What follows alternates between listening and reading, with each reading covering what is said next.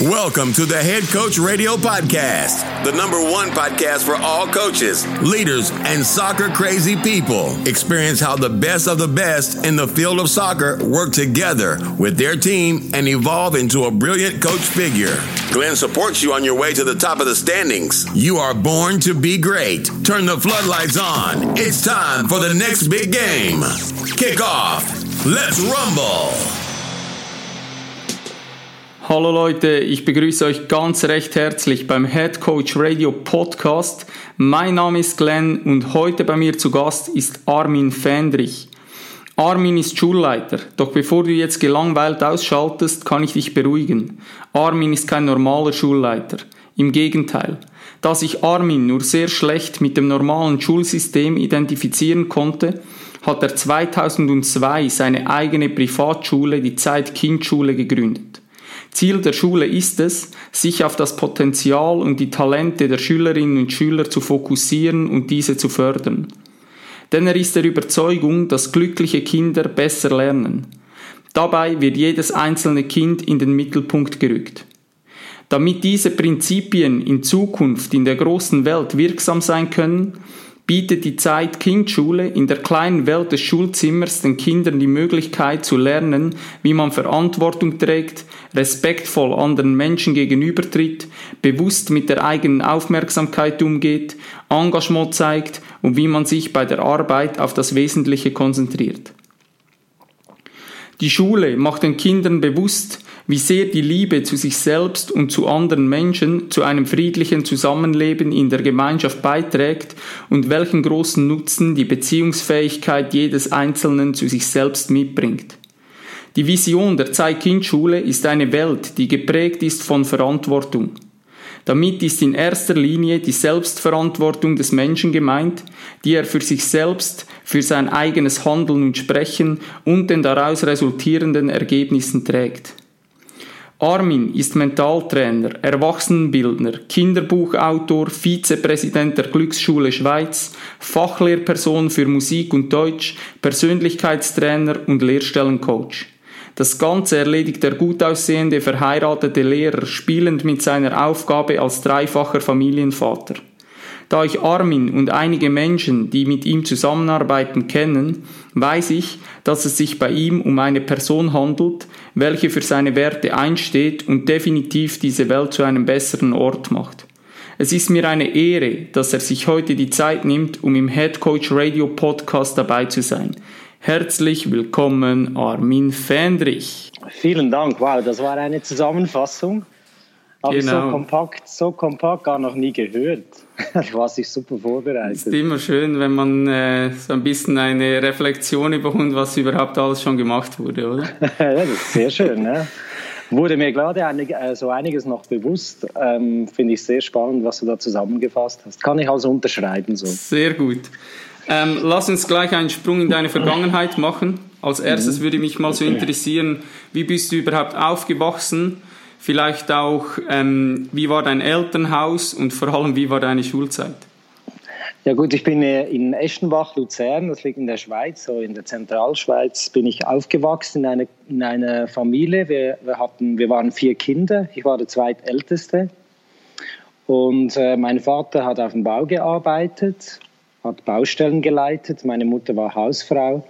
Und ähm, ich bekam mit acht bekam ich einen kleinen Bruder und da habe ich die Liebe zu den Kindern entdeckt. Ich, ich liebte es, Windeln zu wechseln, äh, breit zu machen und mit ihm zu spielen. So, ich habe irgendwie gemerkt, Kinder sind äh, meine Leidenschaft. Natürlich ist mir das erst heute so bewusst, aber ich habe diesen Bruder geliebt, liebe ihn immer noch.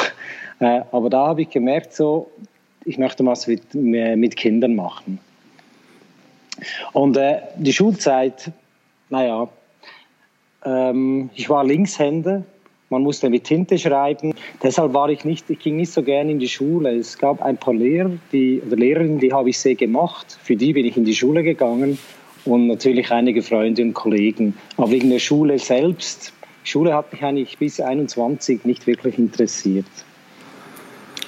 Und trotzdem bist du danach Lehrer geworden. Äh, ja. Du warst auf diversen Schulen Lehrer. Ähm, Und irgendwann kam dann schlussendlich doch das Verlangen, deine eigene Schule zu gründen. Was war da so der ausschlaggebende Punkt dafür? Also zuerst mal äh, musste ich ja das ins Lehrseminar kommen. Das äh, musste ich eine Prüfung bestehen. Habe mich dann gefreut auf dieses Seminar. Dort aber habe ich mir vorgestellt, so wenn du Maler wirst, bekommst du ja wahrscheinlich Kessel und Farbe, dann kannst du mal Wände streichen. Und wenn du Lehrer wirst, damals war es so, dann hast du die ersten drei Jahre eigentlich keine Kinder gesehen, nur gelernt, wie man mit Kindern umgeht. So. Es war eine große Enttäuschung für mich eigentlich, diese Schule, weil es gar nicht wirklich eine Lehrerausbildung war, sondern einfach eine Lernerei. Gleich wie an der SEC, so, äh, Sekundarschule, einfach viel, viel, viel, viel mehr. So. Das war mal das Erste. Dann, als ich mit 21 dann endlich einen Schlüssel und ein Schulzimmer hatte und 24 Kinder, da ging es so richtig los.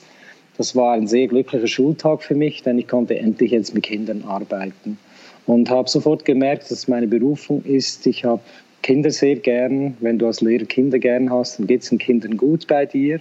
Wenn es den Kindern bei dir gut geht, ähm, ja, dann hast du es mit den Eltern auch gut, weil das ist alles, was sie sich wünschen, dass ihre Kinder gestärkt sind, dass sie etwas lernen, dass sie als Persönlichkeiten reifen können.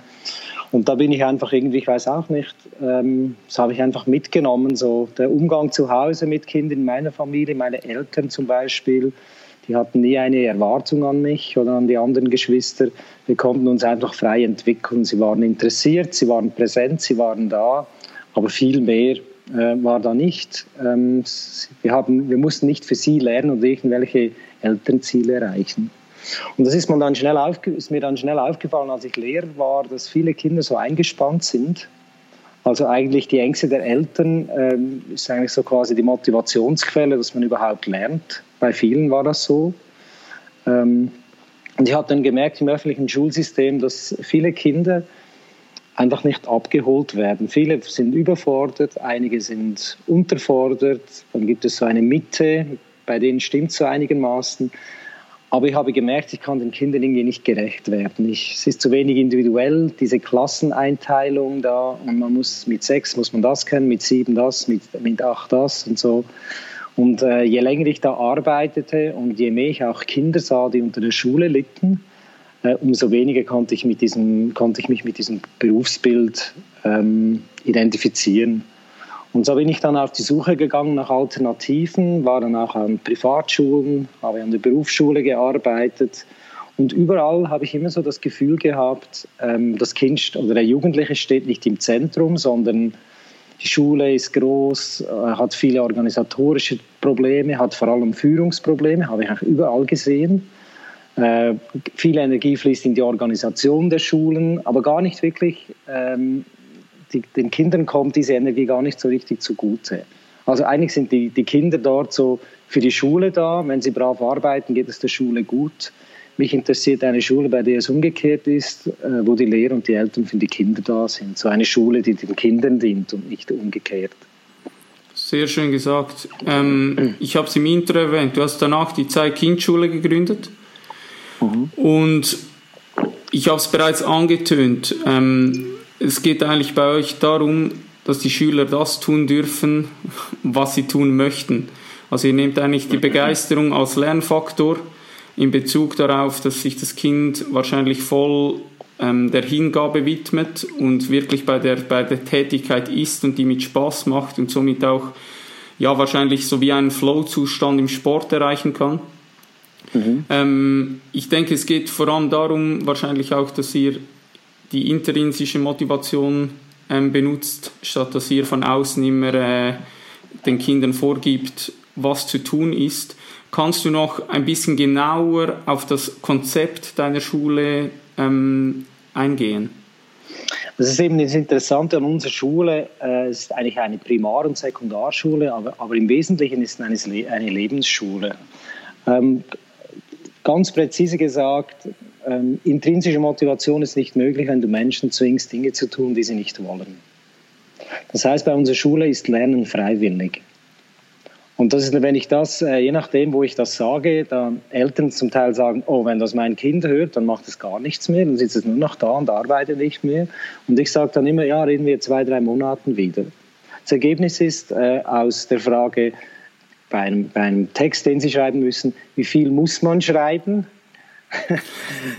ist, ist jetzt so, dass ich 20 Seiten korrigiere und es ist noch lange nicht fertig. Also ähm, das heißt, wenn du Kinder nicht zwingst, wenn Widerstände, wenn Kinder, Kinder Widerstände haben und etwas nicht tun wollen und du sagst nicht, du musst es aber trotzdem tun, sondern du gehst in ein Gespräch und versuchst den Widerstand zu erforschen, was ist es dann, was hindert dich, wovor hast du Angst, wo ist die Blockade?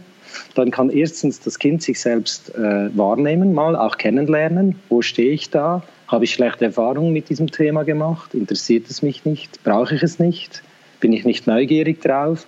All diese Fragen stellen wir den Kindern, sodass sie selbst eine Antwort in sich selbst finden, die sie geben. Und nicht eine, die die Eltern hören wollen oder eine, die die Lehrer hören wollen. Und dann äh, automatisch werden sie auch für ihr Lernen verantwortlich. Und du hast im Intro ja gesagt, dass im Zentrum oder das Verantwortung tragen extrem wichtig ist. Es ist extrem wichtig für alle Menschen, nicht nur für Kinder, dass wir volle Verantwortung, radikale Verantwortung für unsere Ergebnisse im Leben tragen, damit wir da nicht in eine Opferrolle abrutschen und zu sagen, ja, das Leben ist gemein zu mir und ich kann nichts dafür. Viele Menschen leben ein Leben lang so, sondern dass, äh, dass man wirklich weiß, ich kann äh, mein Leben gestalten, ich kann Entscheidungen treffen, ich kann die Ergebnisse verändern, wenn ich das will. Also der freie Wille bei uns in der Schule, würde ich sagen, steht so über dem Konzept, ist extrem fett gedruckt mit Ausrufezeichen. Diesen freien Willen, den brechen wir nicht. Also wir sind keine Motivatoren, wir sind keine Dozenten, wir wollen keine Menschen motivieren, da sind wir überhaupt nicht daran interessiert, sondern wir wollen, dass sie selbst, selbst einen Sinn oder Neugierde bei sich selbst entdecken. Weil wenn das passiert, ob das im Spitzensport ist, oder in, in der Wirtschaft oder sonst irgendwo. Wenn das passiert, bist du automatisch im Flow. Du findest auch heraus, was du tun willst, wohin du gehörst und machst nicht irgendwas, das dir überhaupt nicht zusagt. Und ich finde, es ist Aufgabe der Schule, diese Frage, wer bist du, was willst du, wo hast du Faszination, wo ist deine Neugier? Die Schule hat die Aufgabe, dass die Kinder und die Jugendlichen das entdecken können. Und das können sie nur, wenn sie selbst entscheiden, was sie lernen wollen. Kannst, so, du mal, kannst du mal kurz beschreiben, wie so ein normaler Schultag ausschaut? Also die Kinder mhm. kommen zur Schule. Genau. Wenn die zur Schule kommen, und das sagen auch viele, die, mit mir, äh, die mich besuchen oder unsere Schule besuchen, sagen sie, ja, dann macht also jeder etwas anderes. Das ist ja eigentlich wie logische Konsequenz. Du kommst ins Schulzimmer und kein Kind macht was, was das andere Kind macht. Das wäre natürlich so nicht organisierbar, denn äh, wenn du, ähm, wenn du, sagen wir jetzt mal, bei uns sind 16 Kinder in einem Schulzimmer, es ist eine Lehrperson 100% da, plus eine Assistentin oder ein Assistent. Da müsstest du 16 Programme vorbereiten, das würde niemals funktionieren. Da würden wir die Lehrer, würden wir nach einem halben Jahr wären die platt.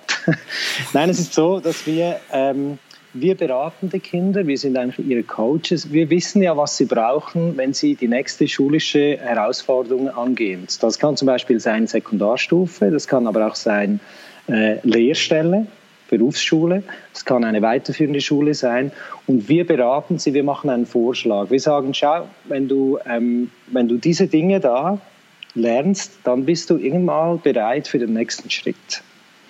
Und das ist ein Angebot. Bei uns ist das ganz Spannende ist, bei uns kannst du gegen dieses Angebot sein.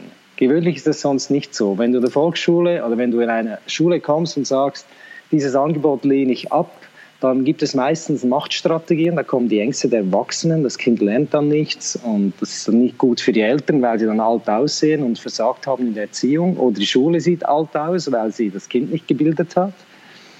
Ähm, Ganz interessant ist, ähm, dass wir dieses Angebot machen. Sie können sich überlegen, einzusteigen. Wenn Sie nicht einsteigen wollen, dann sind Sie in der Verantwortung, ein eigenes Programm auf die Beine zu stellen. Und ähm, das Ergebnis zeigt, dass es so ein Mix ist. Viele wollen ihr eigenes Ding machen. Wir haben auch Tage, Projekttage, wo sie nur ihre eigenen Dinge machen. Nur, also ausschließlich. Da toben sie sich aus mit Projekten, Plakaten, Vorträgen, äh, schreiben ganze Bücher und so weiter. Und dann gibt es Dinge, die geführt sind. Und das dient ihnen, weil Kinder und Jugendliche, die wissen ja noch nicht, was sie in Zukunft brauchen. Die sind zum Teil auch recht chaotisch. Kreativ und chaotisch ist ja sehr nahe beieinander.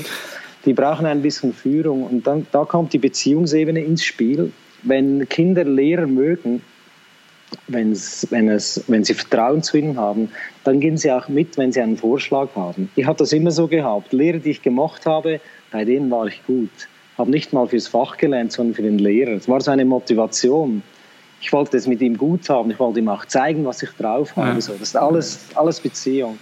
Und deshalb äh, habe ich nur Leute bei uns an der Schule, die einfach wirklich sehr, sehr, sehr interessiert sind an tiefgreifenden, verbindenden Beziehungen tragfähigen Beziehungen, weil dann die Kinder sagen, okay, wenn du mir sagst, dass mir das hilft später, dann tue ich das mal.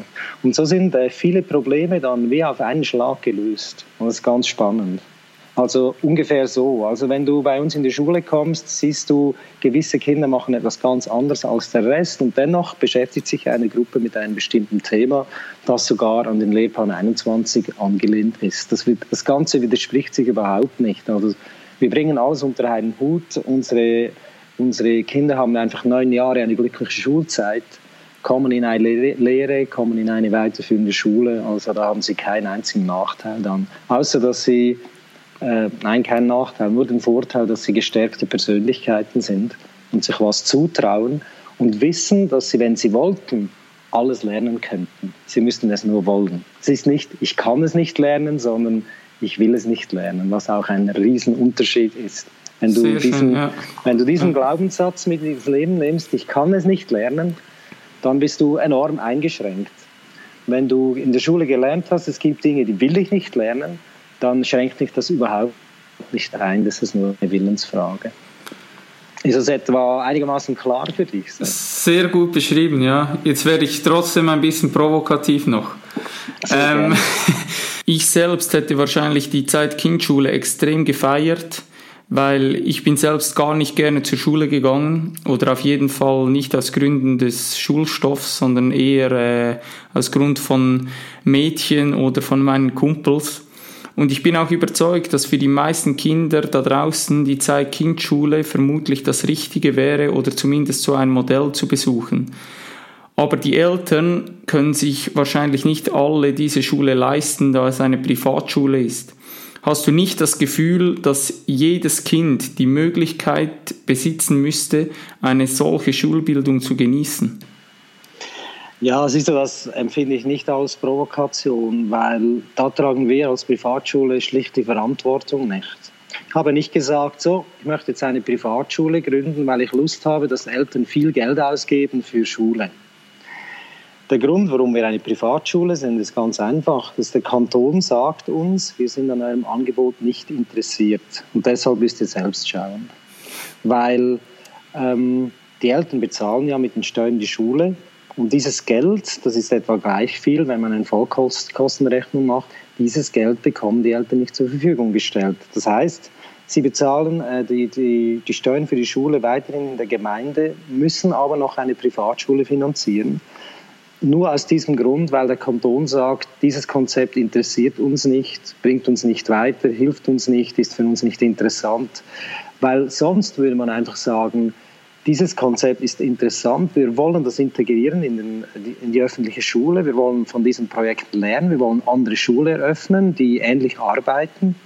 Und dann äh, werden diese Schule diese Schulen, nicht nur unsere Schule, es gibt noch andere Privatschulen in Luzern, die hervorragend arbeiten, dann werden diese Schulen auf einen Schlag kostenlos. Verstehst du, was ich meine? Ja, ja, also ähm, ich finde es auch, ich, meine, ich komme aus einer Bauarbeiterfamilie, meine Eltern hätten keine Chance gehabt. Und ich muss aber sagen, hätte ich diese Schule gehabt, als ich ein Kind war, ich hätte noch viel mehr Zeit für meine Talente gehabt. Vielleicht wäre ich sogar Fußballprofi geworden, dann hätte ich richtig viel trainieren können. Ja. Wobei ja, wenn es geschneit hat oder so, war ich nicht so motiviert.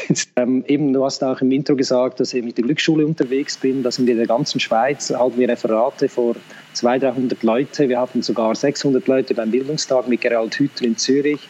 Und wir sind ja keine Popstars. Mein Name ist ja nicht ein klingender Name. Die Leute kommen nicht wegen mir. Aber sie kommen wegen dem Thema. Oder? Und das, die Menschen sind immer mehr interessiert, etwas darüber zu erfahren, was für Alternativen an Schulbildung noch möglich sind. Es gibt viele, viele, viele Möglichkeiten, die nicht teurer sind. Es geht nicht um Infrastruktur, es geht nur um Haltung und Werte eigentlich.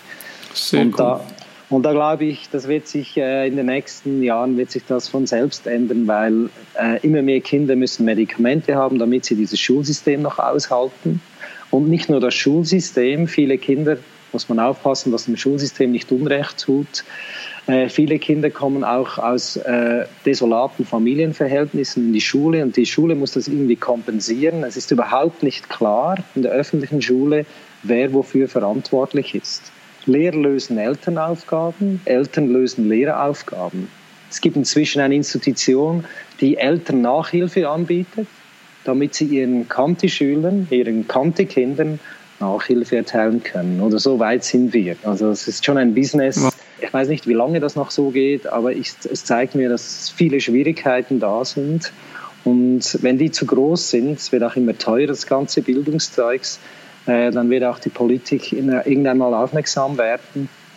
Und mit der Glücksschule machen wir so einen sanften Weg, so quer durch die Schweiz, wo wir einfach Leute inspirieren, über Schule nachzudenken und neue Möglichkeiten zu suchen. Du hast bereits den Lehrplan 21 angesprochen, der muss ja vermittelt werden.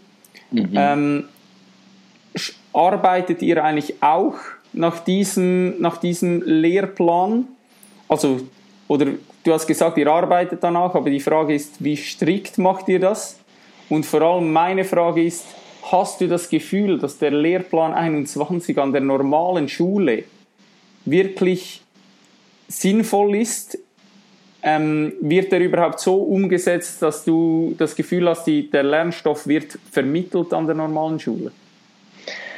Ja, ich möchte zuerst mal sagen, dass für den Lehrplan 21 enorm viel gearbeitet wird. Und wenn ich kritisch mich äußere zum Lehrplan 21, dann nicht gegenüber der Arbeit oder den Menschen, die diese ganze Arbeit gemacht haben. Dafür haben sie meine Wertschätzung, weil es ist sehr, sehr eine schwierige, komplexe Aufgabe, einen Lehrplan für die ganze Schweiz zu schreiben. Einfach das mal voraus, vorausgesagt, weil oft werden wir da falsch verstanden, dass wir diese Arbeit abwerten. Das liegt uns total fern, diese Arbeit abzuwerten. Es ist halt so mit dem Lehrplan 21, es sind halt wieder Erwachsene, die Kindern sagen, äh, was sie lernen müssen. Verstehst du? Und da habe ich schon mal ein Problem. Also es ist wieder ein Plan für Kinder, und dann hast du Kinder, die das nicht wollen, du hast Widerstände, man muss diese Kinder dann dazu bringen, trotzdem, obwohl sie nicht motiviert sind, Dinge zu lernen, die sie nicht wollen. Und dann haben wir den ganzen Mist wieder. Deshalb ändert der Lehrplan 21, was diese Sache anbelangt, äh, intrinsische Motivation, kann nicht da sein, sonst hätten die Kinder diesen Lehrplan mhm. geschrieben oder wären zumindest mit einbezogen, einbezogen worden. worden ja. Genau. Also schon mal die Voraussetzung, dass es erfolgreich enden wird, ist aus meiner Sicht schon mal nicht gegeben. Nur alleine dann, dadurch, dass Erwachsene ein Konzept für Kinder machen, das sie dann äh, umsetzen müssen. Bei uns ist es so, dass dieser Lehrplan 21, ich finde es toll, dass man nicht mehr diese Schulklassen hat, sondern Zyklen gemacht hat. Das gibt einem Kind einen dreijährigen Spielraum, was viel, viel, viel, ähm, viel, viel besser ist auch für die Entwicklung eines Kindes. Du kannst ja nicht sagen, in der ersten Klasse muss es so laufen. Wenn, das nicht, wenn du es nicht schaffst, kommst du nicht in die zweite Klasse und so. Also diese ganze ähm, Zerteilung eigentlich die ist äh, etwas offener mit dem Lehrplan 21, was ich interessant finde. Dann gibt es, äh, ich habe die Chance über die Glücksschule unglaublich inspirierende, motivierte, ähm, visionäre Lehrpersonen kennenzulernen, den könntest du jedes Tool in die Hand geben, die würden was Kreatives daraus machen, die Kinder lernen viel. Also es liegt nicht an, am Lehrplan 21, ob Schule funktioniert oder nicht. Es liegt an den Menschen, die das machen. Okay. Ja, Und dann gibt es einige, die sagen, für mich ändert das gar nichts, ich mache mein Ding weiter. Weil da hat die Volksschule ein Führungsproblem. Äh, das wird auch nicht überwacht so in dem Sinne oder wird überwacht, aber es hat keine Konsequenzen. Ich weiß, wie viel es braucht, bis ein Lehrer entlassen wird an der öffentlichen Schule. Der muss also einiges bieten. Stofflich oder Lehrplan 21 oder nicht, oder das habe ich noch nie gesehen. Ich sage nicht, dass es nicht passiert, ich habe es einfach noch nie gesehen, dass ein Schulleiter einen, einen äh, einen äh, Lehrer, der schon lange in seiner Schule arbeitet, entlässt, weil er nicht nach Lehrplan 21 konsequent arbeitet. Siehst du, und da haben wir ein Führungsproblem, denn da müsste man ja schon sagen, das wollen wir jetzt umgesetzt haben. Wir müssen auch Leute haben, die das umsetzen können, die einen Zyklus wirklich planen können, umsetzen können. Das ist eine Riesenherausforderung. Da hat man die Lehrer schnell informiert, ein paar Kurse gegeben hat gesagt, so, ab Sommer so und so geht's los. Auch das komplett unseriös. Also ich weiß, was es heißt, in solchen Zyklen zu arbeiten, weil wir an der ZKS nur Zyklen haben. Wir haben Zyklus 1 von, von äh, Grundschule bis sechste Klasse oder siebte Klasse. Das ist bei uns ein Zyklus, alles gemischt. Und dann von der ersten Sek weg bis zehnte Schuljahr auch ein Zyklus. Aber für uns war da nichts Neues. Wir haben nie in Klassen gedacht, weil es einfach nichts bringt. Man kann Menschen nicht in Klassen und Niveaus einteilen habe ich auch schon meine Schüler gefragt, so was habt ihr so für ein Niveau so im Leben, A, B oder C? das war eine provokative Frage. Bist du ein A-Niveau-Mensch oder ein B-Niveau oder ein C-Niveau? Das ist so künstlich, was soll das? Ja. Also so viel zum Lehrplan 21. Er wird, ähm, wie gesagt, natürlich ist das machbar. Man muss einfach die richtigen Lehrpersonen dazu haben und dann funktioniert es immer. Es ist egal, auch unser Konzept kommt an zweiter Stelle. Wichtig ist, dass du dass du leidenschaftliche, beherzte, liebevolle und ähm, beziehungsfähige Pädagogen hast. Dann kannst du jedes Konzept nehmen. Es wird wahrscheinlich schlussendlich funktionieren. Sehr schön.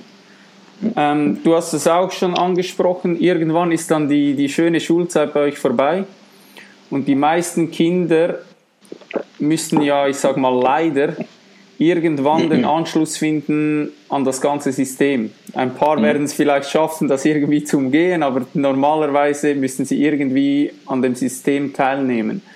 Ja.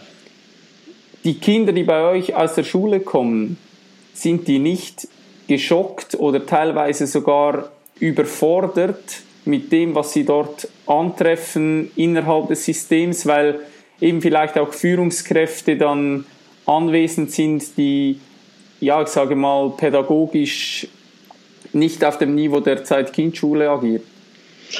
Also stofflich bereiten wir sie vor, sodass sie die nächste Schule schaffen, weil das hat ja mit der Beziehung zu tun. Wenn du Leute magst, wenn du sie gern hast, dann verarscht sie du ja nicht. Sehr komisch. Also das heißt, wir wissen ja, was sie antrifft, dann, wenn sie, wenn sie rauskommen. Also schulisch äh, bereiten wir sie vor, sodass sie die nächste Schule schaffen. Einfach mal so viel vorweg.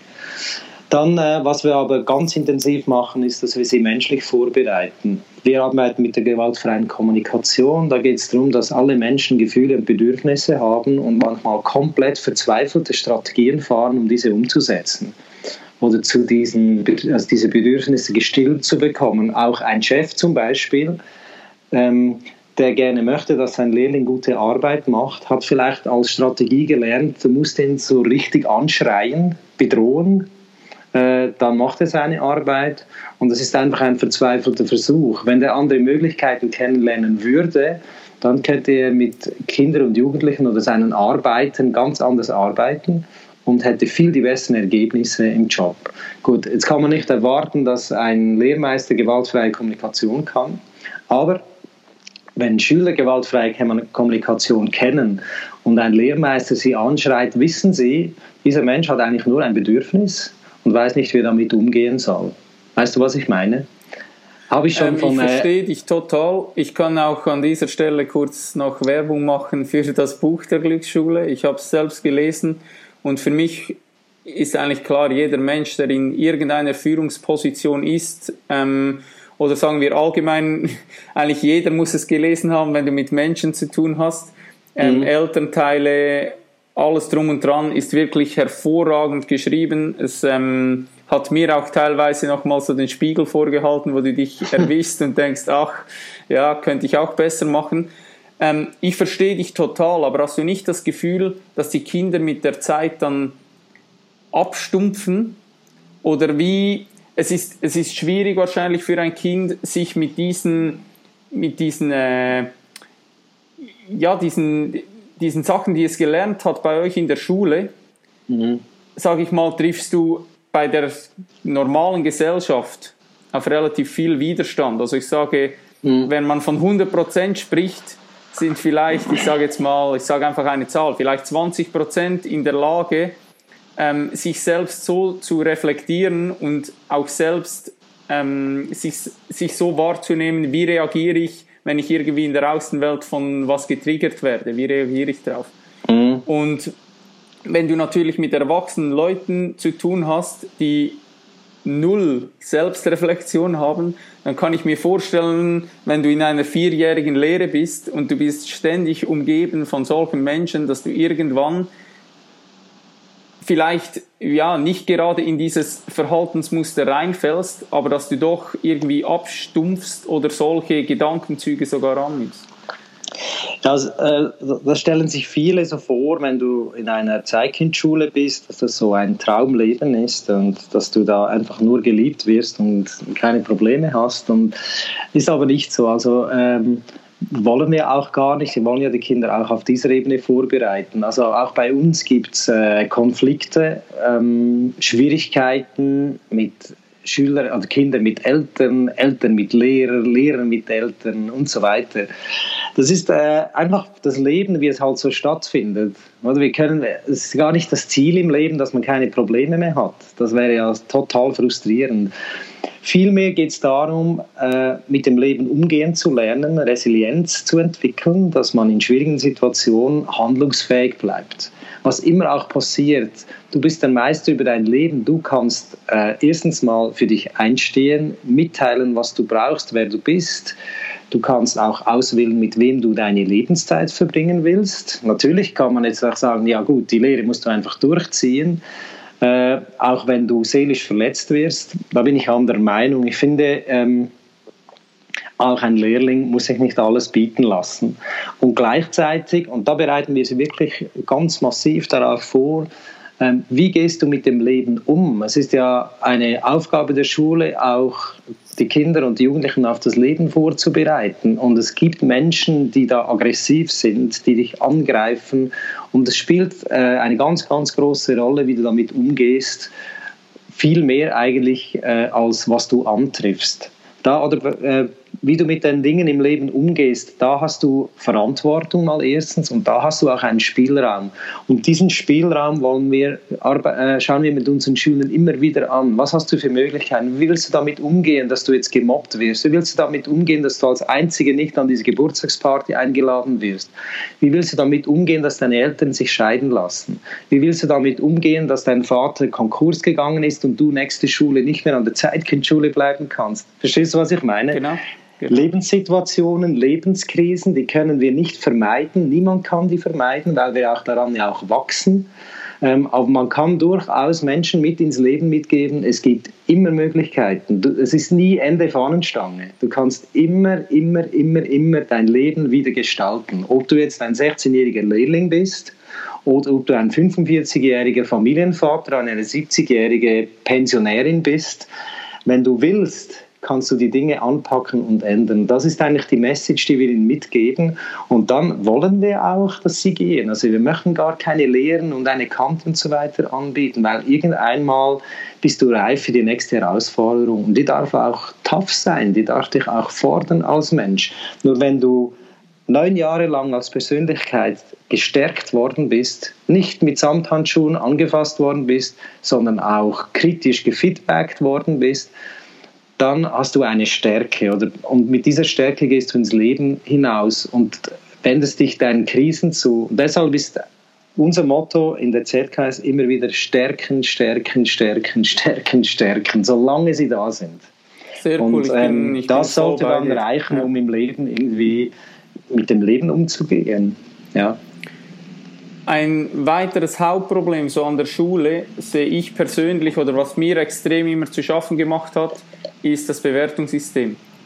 Mhm. Und wo ich ähm, mich selbst mit Persönlichkeitsentwicklung ähm, angefangen habe auseinanderzusetzen, habe ich gemerkt, mhm. wie viele Glaubenssätze, die mir verankert sind, ähm, mhm. aus der Schulzeit kommen. Und ja. für mich ist so die Frage, gibt es deiner Meinung nach eine Möglichkeit, das Bewertungssystem zu umgehen, auch an einer normalen Schule, jetzt vielleicht abgesehen davon, dass man nur die, die Noten abschafft, die, die, die Benotung an und für sich? Mhm. Also natürlich, wie ich schon das ganze Interview sage, es gibt immer Möglichkeiten. Die Tatsache, dass wir sie nicht sehen, heißt nicht, dass sie nicht existieren. Das finde ich einfach wichtig. Also man, man, denkt immer, ja, wir haben das, aber das ist nicht mehr gut, aber wir wissen nicht, was wir sonst tun sollen, also machen wir damit weiter. Ich finde, Bewertung im Leben ist generell völlig unnötig. Wir haben Ergebnisse und verantworten sie und müssen selbst herausfinden, ob wir sie wieder provozieren wollen oder eben nicht. Das kann eine Beziehung sein, die scheitert.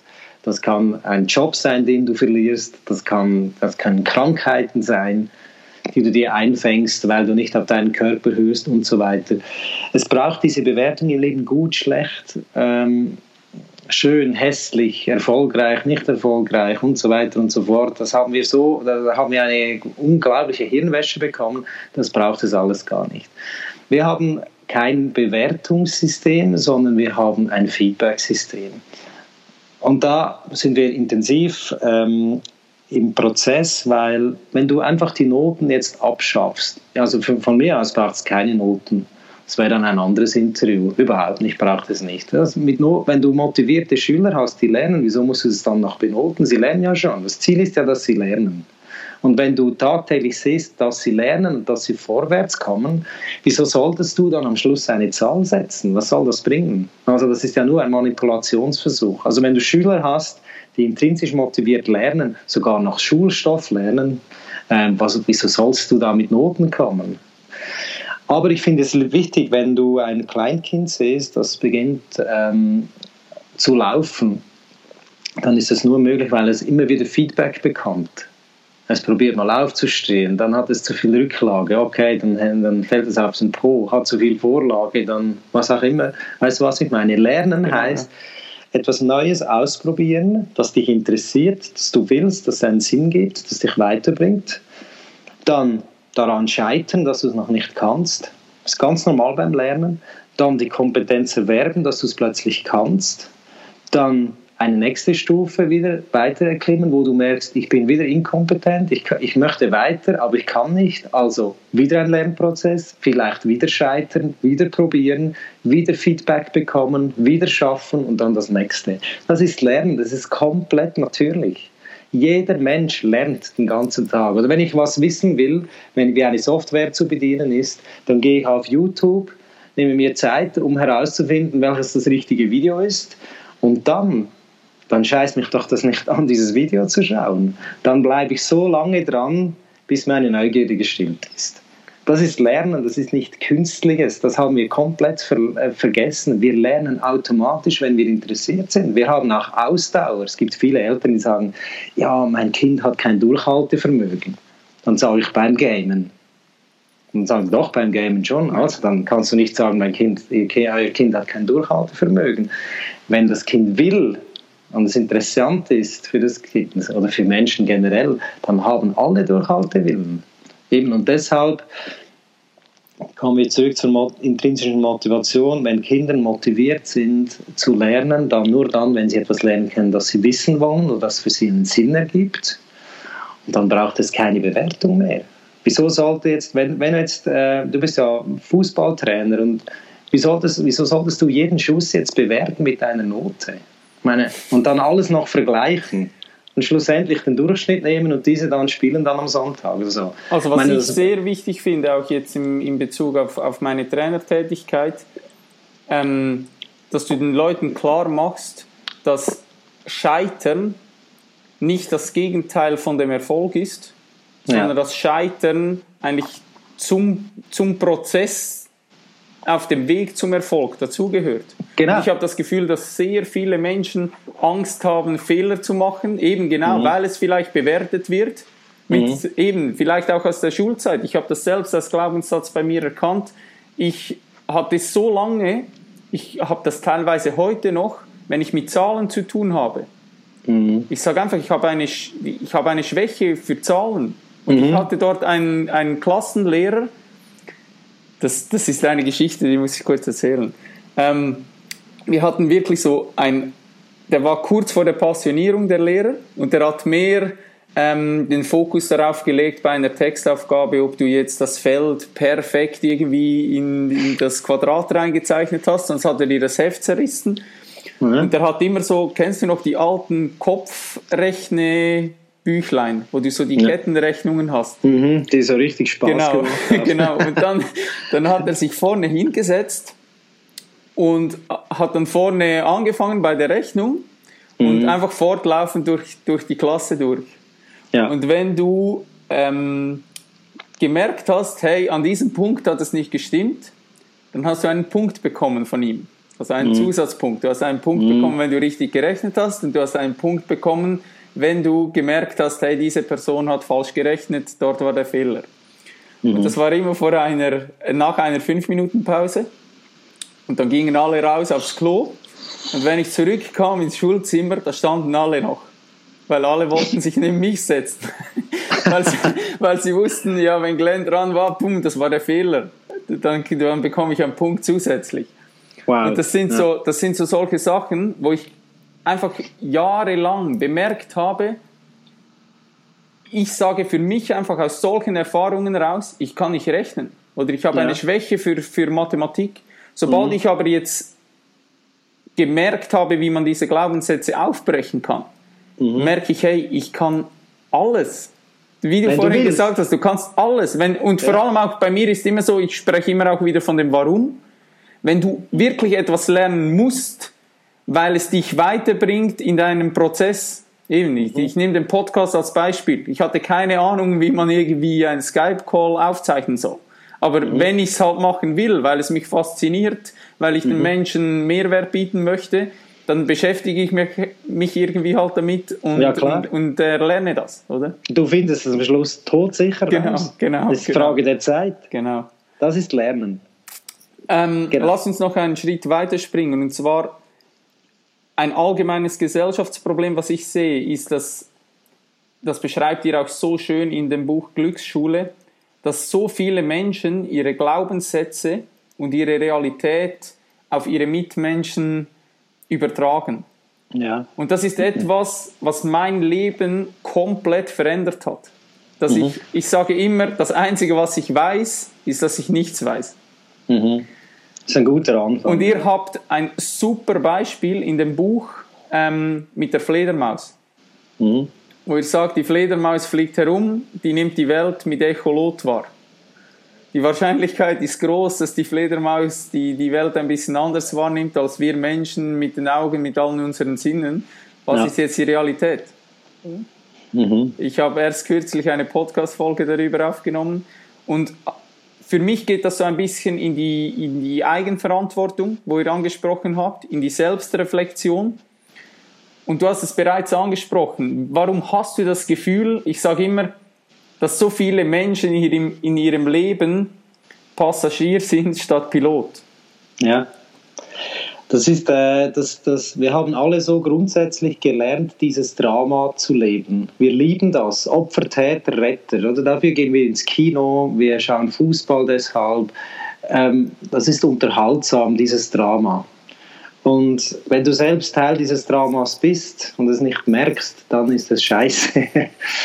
äh, für mich ist es einfach. Der Schlüssel zu Selbstreflexion ist Verantwortung für das eigene Leben tragen. Weil wenn kein anderer mehr schuld ist an deinen Ergebnissen, wirklich nicht, auch nicht deine Kindheit, auch nicht deine Schule, auch nicht dein Schulsystem, egal was für Glaubenssätze ein Mensch hat, irgendwann musst du einfach sagen, so fertig jetzt, ich höre damit auf, anderen Menschen die Schuld oder die Verantwortung abzuschieben, weil wenn ich die Verantwortung anderen Menschen abschiebe, Verantwortung ist eine Kraft und wenn du diese Kraft anderen Menschen gibst, dann hast du sie nicht mehr für dich.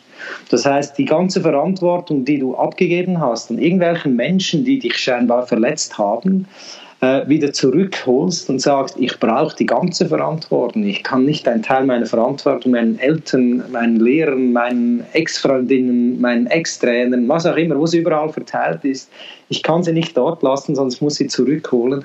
Dann hast du, dann weißt du, alles, was dir im Leben passiert, ist dazu da, dass du weiterkommst, dass du lernst. Du hast vorhin gesagt, Scheitern, oder gehört dazu. Also erfolgreich scheitern heißt eigentlich erfolgreich sein im Endeffekt. Weil wenn du erfolgreich im Scheitern bist, wenn du locker damit umgehen kannst, dass du scheiterst, wenn du, wenn du locker damit umgehen kannst, dass du auch verletzt bist und traurig bist, also verletzlich bist, dann, dann erst fängst du an, mutige Entscheidungen zu treffen.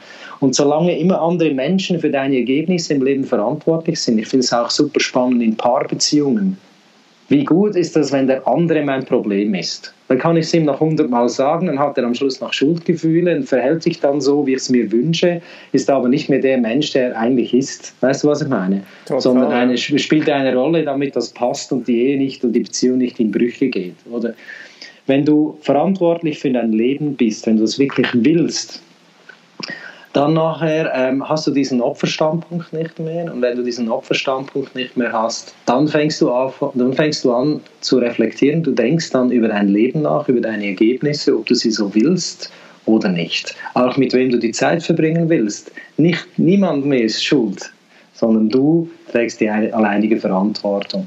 Deshalb ist Verantwortung für mich ein extrem heilsames Prinzip, heilsamer als jedes Medikament, das man nehmen kann. Das ist die ultimative Gesundheitspille im Leben überhaupt. Da werden alle Krankheiten geheilt, denke ich, äh, mit dem Prinzip äh, Verantwortung. Sehr schön, ja, sehr schön. Bin ich voll bei dir wieder. Ähm, wo siehst du das größte Problem bei der Führung, mit, äh, wenn du mit Menschen zu tun hast? Für mich ist oft das Problem, dass die Menschen sich nicht in das Gegenüber hineinversetzen können. Hm. Und es gibt auch einen wunderschönen Satz, ähm, höre zu, um zu verstehen und höre nicht zu, um zu antworten. Mhm. Also, dass du wirklich versuchst, hey, und eben, du hast vorhin die, Be die, die Beziehungsebene angesprochen. Mhm. Wenn du nicht in der Lage bist, dich hinzusetzen und zu verstehen, hey, wie ist der Standpunkt oder sprechen wir wieder von der Realität der anderen Person? Wie mhm. nimmt diese Person überhaupt die Situation wahr? Weil vielleicht ist ja meine Realität, wo ich zwar im Kopf, in der Stimme im Kopf sagt, ja doch, das ist dein Standpunkt, du musst den vertreten, aber mhm. eigentlich weißt du, ähm, ja, wahrscheinlich ist auch bei der anderen Person könnte etwas Wahres dran sein. Ja.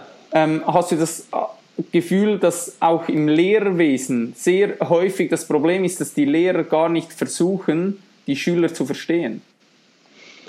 Ja, also eben immer aufpassen mit Verallgemeinern, weil es fantastische Lehrerinnen und Lehrer gibt, die mhm, sehr wohl ihren Schülern zuhören und so. Ich möchte das einfach immer wieder erwähnt haben, weil es ist so schwarz-weiß ist es ja nicht.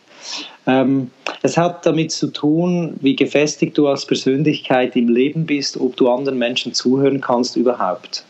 Also wenn du mit dir selbst nicht im Frieden bist, dich selbst scheiße findest und jemand kommt und sagt dir, dass er dich scheiße findet, dann hast du Resonanz und dann steigst du ein, dann hörst du nicht mehr zu, dann bist du nur noch damit beschäftigt, zu verteidigen, dass jemand, äh, dass du dass du selbst nicht willst, dass jemand dich scheiße findet, obwohl du selber denkst. Wenn sich, das, du, wenn sich das Ego einschaltet, oder? Genau, das sind also die e Ego-Kämpfe. Eben, ich finde eine super Voraussetzung, dass ein Gespräch überhaupt gelingt, ist, wenn du zu Beginn sagst, komm, wir führen jetzt dieses Gespräch und wir gehen, ich möchte in einem Raum, dieses, in einem äh, energetischen Raum, sage ich jetzt mal, in einem virtuellen Raum möchte ich dieses Gespräch führen. In diesem Gespräch gibt es ein Prinzip, niemand hat Recht.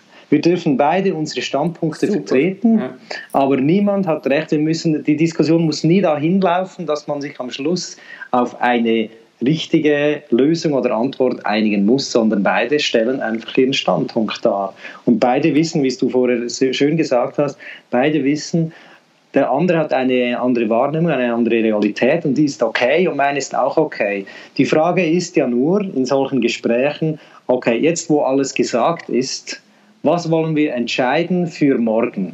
Das ist die zentrale Frage. Nicht, was hat wer gestern gemacht und gesagt, nicht wichtig ist vorbei, sondern wenn wir jetzt sehen, wir haben da eine Schwierigkeit, was müssen wir jetzt heute entscheiden? Kein Kompromiss, sondern Konsens, damit wir nicht mehr in diese Situation kommen. Das ist für mich Konfliktlösung und zwar sehr, sehr nachhaltig. Und beim, beim Führen ist es halt so, dass ja das Führung angesprochen, das ist auch etwas ganz Unkompliziertes. Ähm, Menschen entscheiden sich, von jemandem geführt zu werden. Das ist eine Entscheidung, die sie von Herzen treffen. Und wenn sie diese mit dem Kopf treffen, dann gibt es Widerstand, Revolte, Meuterei, was es alles schon gegeben hat. Deshalb ist für mich die Frage, wenn ich eine Führungsposition bin, warum wollt ihr, dass ich euch führe?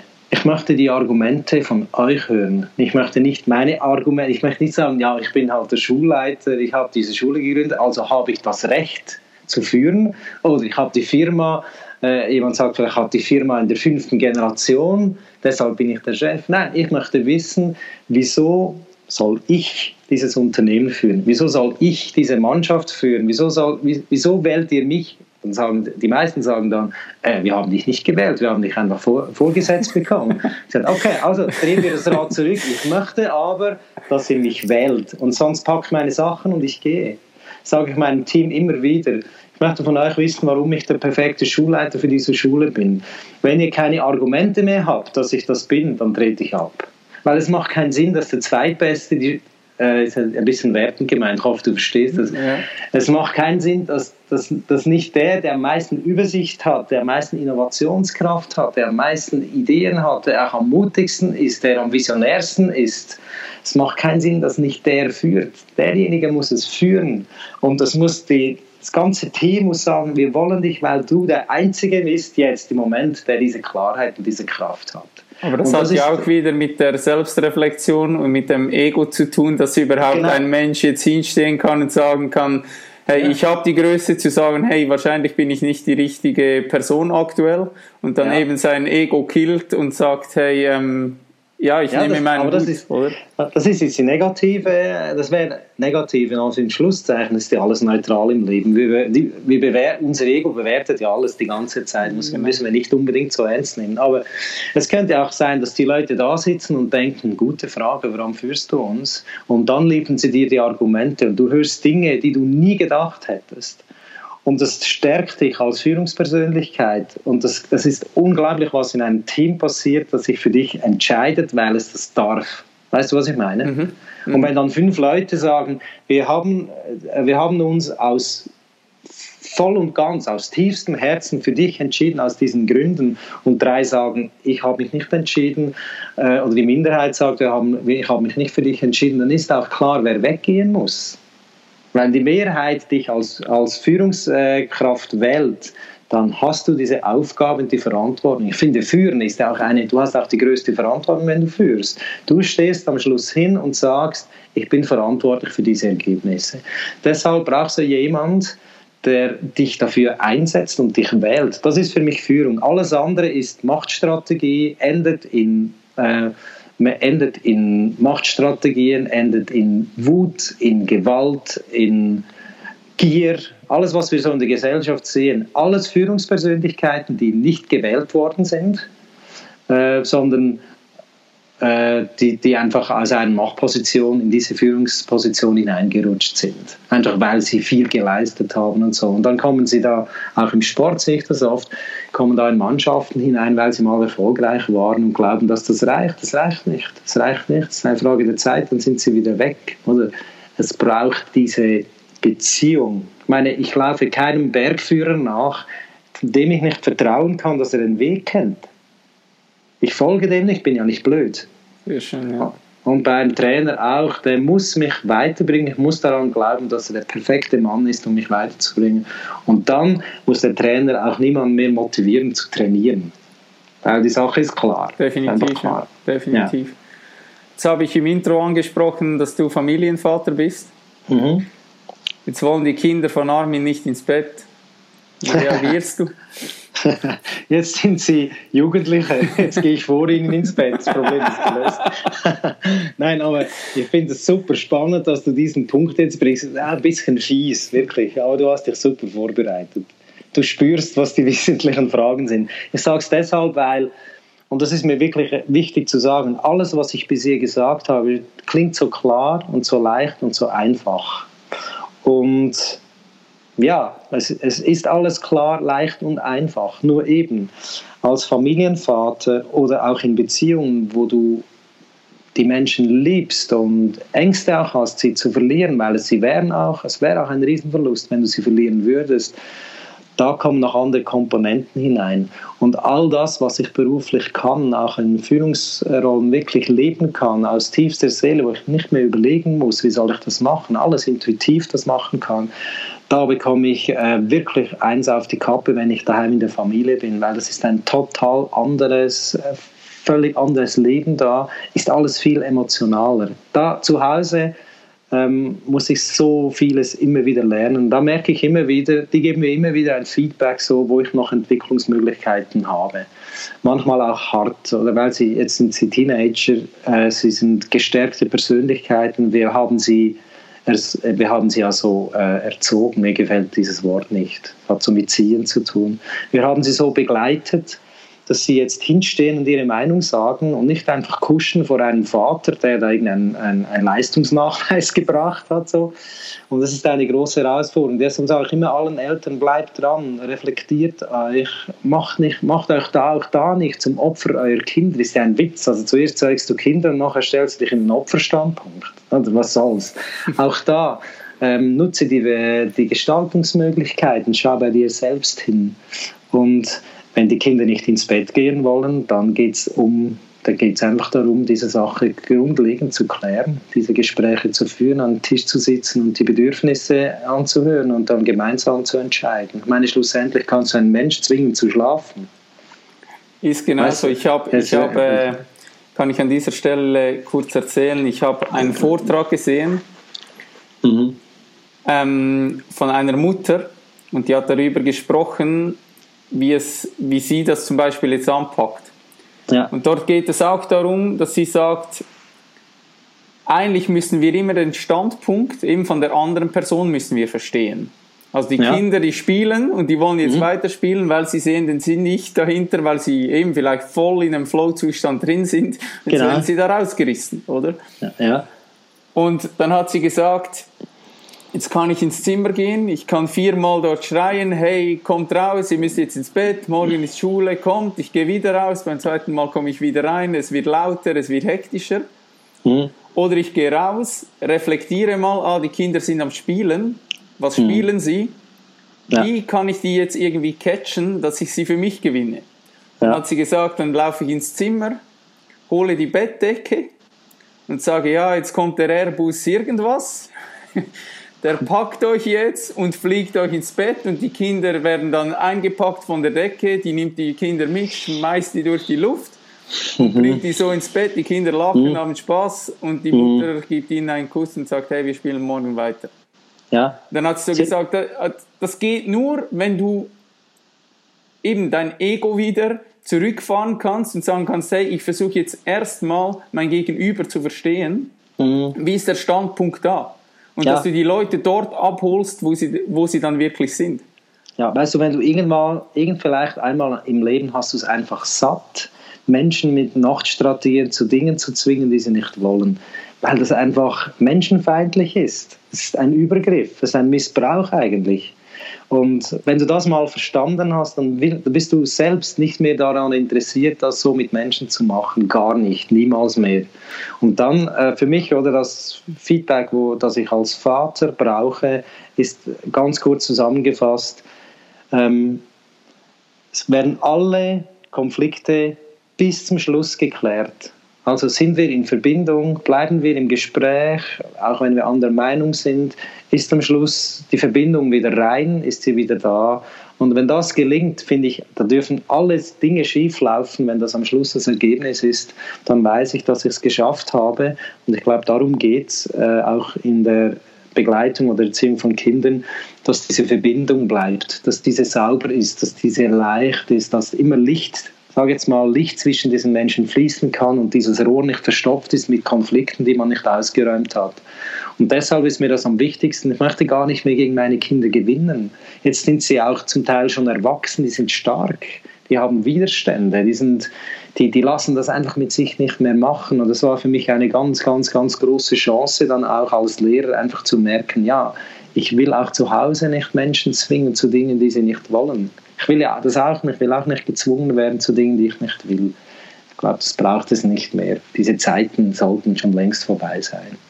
Ich habe in der letzten Podcast-Folge einen Gast gehabt, der hat gesagt, schlussendlich eigentlich immer, wenn man alles aufbricht, bis zum, zum Standpunkt Null kommt mhm. immer Liebe raus. Ja. Und ja. das finde ich vor allem auch für die Erziehung so ein wichtiger Punkt. Und da habe ich auch einen wunderschönen Satz gehört. Wenn du keine Liebe geben willst, wo sich der ganze Körper so dagegen sträubt und sagt, nein, jetzt nicht, mhm. gebe doppelt so viel. Ja. Und ich finde das so wunderschön. Es gibt auch so ein Bild, wo ähm, zwei Personen mit dem Rücken gegeneinander sitzen und beide mhm. lassen so die Köpfe hängen. Ja. Und dann siehst du in die Körper rein und im Körper drin sind zwei kleine Kinder, die sich eigentlich so durch den Rücken durch so die Hand reichen.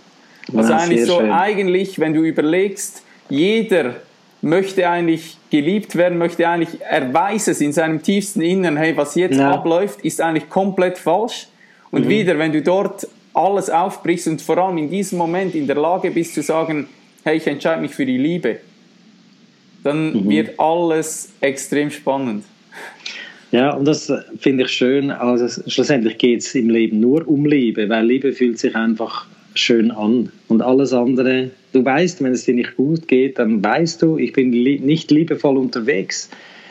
Vielleicht mit mir nicht oder mit jemand anderem nicht. Das ist alles. Lieblose Gedanken. Ich finde auch, dass das extrem, extrem wichtig ist und ich glaube, es geht nur darum, liebevoll zu leben. Und liebevoll heißt, liebevoll sein heißt auch für sich einstehen, den Mut haben, auch zu sagen, bis hierhin und nicht weiter das haben wir, lernen wir auch nicht wirklich. Wir lernen uns anzupassen und ruhig zu sein, damit wir Schwierigkeiten vermeiden können. Da finde ich einfach auch wichtig, äh, Menschen zu stärken, dass sie für sich hinstehen, dass sie sich äh, über sich selbst freuen und sich nicht einschüchtern lassen, nur weil ein Nein kommt. Eben, das hat auch danach Konsequenzen auf die Entwicklung der Gesellschaft eben Liebe und Gesundheit. Äh, es gibt ja eine Harvard-Studie, die über 25, äh, über 70 Jahre geführt worden ist, bin ich nicht ganz sicher mehr. Und äh, die haben ausgewertet, was äh, wirklich Menschen glücklich macht. Und ich habe eine Liste erwartet, so von zehn Punkten. So das Wichtigste ist Punkt 1 und ja, dann bis Punkt ja. 10. Und es hat nur einen einzigen Punkt gegeben, das sind äh, Beziehungen, sind das Wesentliche. Und zwar nicht viele Facebook-Freunde, sondern ein, ein enges Beziehungsnetz mit Menschen, wo du weißt, auf die kann ich mich in le jeder Lebenssituation verlassen. Schön, ja. Das ist am Ende des Lebens ist das ähm, das Wesentliche. Und wenn wir das doch wissen, wieso beschäftigen wir uns mit so vielen Dingen, die dazu nicht beitragen? Weißt du, was ich meine? Definitiv, Wie zum Beispiel ja. drei Definitiv. Paar 15 Paar Jeans, 20 Paar Schuhe. ähm, Was wollen wir mit ist diesem ein, Ist ein ganz wichtiger, äh, gute Überleitung zum nächsten Punkt. Ähm, wann hast du zum ersten Mal so diese ganze Materie für dich wahrgenommen? Also deine Stimme im Kopf, dein Ego, deine Identifikation mit Dingen, mit materiellen Dingen. Weil mhm. irgendwann bist du auch an einem Punkt, wo du merkst, ey, ich kann mir im Außen alles anschaffen, was ich will das macht mich mhm. nicht glücklich. Mhm. Und wann hast du gemerkt, für dich persönlich, da gibt es mehr? Also ich bin nicht mein Körper, ich bin nicht die Stimme im Kopf, ich darf der Stimme im Kopf nicht alles glauben, was sie erzählt. Das ist ja ein mhm. riesengroßes Thema. Aber wie bist ja. du auf dieses Thema überhaupt gekommen? Also grundsätzlich bin ich geliebt worden als Kind, bedingungslos ich habe das auch immer wieder gehört. Das, ist nicht nur, das haben man mir nicht nur gesagt, meine Eltern haben mir das nicht nur gesagt, sondern die haben mir das auch gezeigt. Also wusste ich immer in einer Lebenskrise, wusste ich immer, ich bin liebenswert.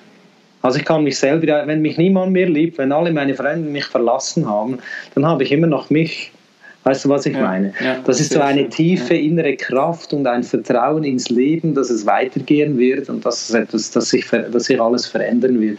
Und das habe ich, äh, seit der Geburt habe ich das so mitbekommen, dafür bin ich auch unendlich dankbar. Und dann habe ich immer wieder im Leben einfach gemerkt, ähm, ja, es halt, ich habe auch äh, ganz schwere Zeiten gehabt, zum Beispiel als einer meiner besten Freunde tödlich verunglückt ist mit 18, so musste mit solchen Verlusten umgehen lernen, schon recht früh. Ich habe immer gewusst, alles Material ähm, kann dir immer, ähm, also Menschen können dir einfach genommen werden, egal was für Pläne du machst, das machst, das macht dich demütig und auch wertschätzend, wenn du einfach leben kannst und, und keine so Tragödien erlebst und gesund bist. Das ist das eine. Und das andere, das ganze Material hilft dir in solchen Situationen null und nichts. Du kannst, du kannst in all deinem Material sitzen, wenn dein Herz gebrochen ist, dann ist es gebrochen. Dann nützt dir alles nichts. Und so habe ich halt durch meine ähm, bescheidene Kindheit viel Liebe, wenig Material, sehr viel Liebe habe ich einfach immer den Draht zu mir selbst immer gehabt die ganze Zeit. Also es hat nicht einen Moment gegeben, weißt du, so, wo ich erwacht bin und gemerkt habe, so jetzt. Es ist ein Reifeprozess gewesen, habe Dinge entschieden, habe dann unter den Ergebnissen schrecklich gelitten, habe mir überlegt, äh, wieso ist das jetzt, was, was habe ich jetzt da getan? Eben, ich habe auch immer diese Eigenverantwortung irgendwie gefunden, auch gesucht. Einmal habe ich mich entschieden, das ist vielleicht noch ein Hinweis, Einmal habe ich mich dazu entschieden, nicht mehr zu lügen. Einfach nicht mehr. Diese Möglichkeit, nicht, äh, jemanden anzulügen, mir diese nicht mehr zu geben. Das war etwa mit 9, 29. Und, und ich sagte, das hat mein Leben verändert, weil das hat mit Verantwortung zu tun. Wenn du nicht mehr lügen, lügen kannst, dann musst du für all deine Entscheidungen gerade stehen. Die Maske gibt, runternehmen, oder? Genau, es gibt keine. Und dann, dann überlegst du dir zweimal, was du entscheidest weil du weißt, danach, ich komme da nicht raus, nein, ich stehe dafür hin. Das hat, äh, das hat massive Konsequenzen gehabt und äh, bin jetzt 50 und muss sagen, das war eine meiner besten Entscheidungen, die ich in meinem Leben getroffen habe, einfach ehrlich zu sein, zu mir selbst und zu anderen Menschen. Wahnsinn, ja, sehr schön. Jetzt springen wir mal an einen Tag, wo es Armin richtig kacke geht. Der steht auf, der hat keinen Bock, irgendwie ist gerade alles scheiße. Mhm. Wie holst du dich aus solchen Tiefs raus? Also hast du dort irgendwelche Tools oder bei mir zum Beispiel, was ich gelernt habe, ist die Dankbarkeit. Mhm. Ich führe Morgen-Abend-Journal, reflektiere mhm. meinen Tag und ja, habe so eine Morgenroutine, wo ich einfach gemerkt habe, wie, wie dass die Sicht auf den ganzen Tag verändert hat, wenn du am Morgen gleich so eben in die Dankbarkeit gehst und merkst, hey, ich bin alleine aus dem Bett gekommen, ähm, ich mache den Wasserhahn an, das Wasser läuft. Äh, ja. Ich habe eigentlich nur Luxusprobleme. Also wieso habe ich jetzt ja. keinen Bock, irgendwie diesen Tag zu rocken? Oder? Ja, ähm, also ich habe selten solche Tage, weil ich ein sehr erfülltes Leben führen darf. Da bin ich auch sehr dankbar. Aber ähm, es gibt so Tage, da weiß ich einfach, äh, wie du eigentlich jetzt schon gesagt hast, du hast den Fokus einfach auf etwas gelegt, das dir nicht gut tut. Kannst du machen, musst du aber nicht. Ist deine Entscheidung. Schön, ja. Und äh, ähm, was mir enorm hilft, ist, äh, ist Bewegung, Natur, und auch, ich möchte solche Tage gar nicht, nicht haben. Weißt du, was ich meine? Ich, ich, ich, ich habe gar nicht mehr so den Drang, mich gegen das zu wehren, sondern ich sage mir einfach, okay, ist ein solcher Tag, keine, akzeptieren, keine, Ahnung, ja, keine Ahnung, warum gehört dazu. Hilft mir, Menschen zu verstehen, die gerade eine Krise haben, am meisten habe ich so Krisen, wenn ich so richtig viel gearbeitet habe, viele Menschen inspiriert sind, ich unglaublich viel positives Feedback bekommen habe. Und dann gehe ich nach Hause und dann sitze ich da und dann sage ich mir, schön und jetzt?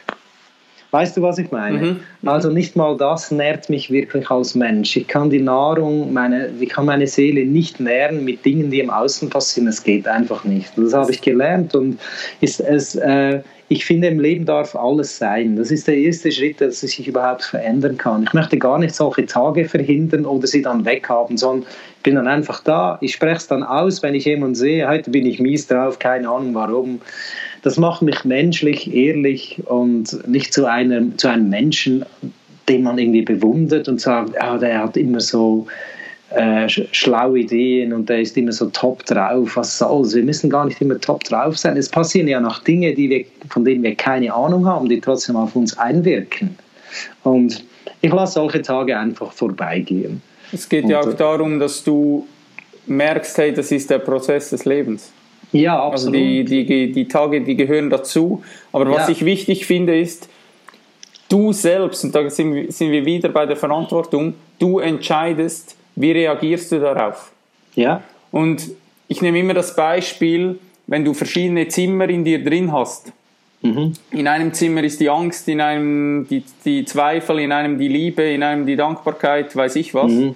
Mhm. Und du merkst, aktuell befindest du dich eher im Zimmer der, der, äh, der Wut.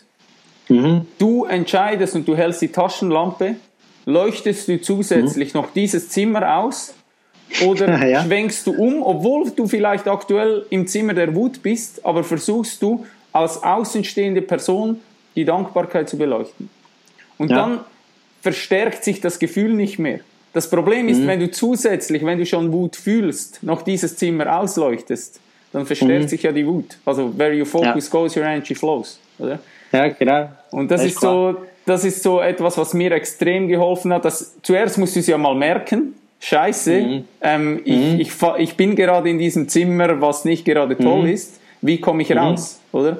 Und ja, dann nicht du hast das die Verantwortung, dass du, genau. du hast die Verantwortung, dass du in diesem Zimmer bist ähm, ich darüber hinaus, will noch darüber hinausgehen und sagen, wir müssen die Wut oder diese, diese Zweifel oder was da alles so da ist, wir müssen es gar nicht unbedingt bewerten, weil das immer Annehmen, gerade, haben wir, haben wir ja gelernt, genau. einfach sagen, genau. ja gut, jetzt habe ich Zweifel, das habe ich nie, hätte ich nie gedacht, dass ich jetzt plötzlich zweifle.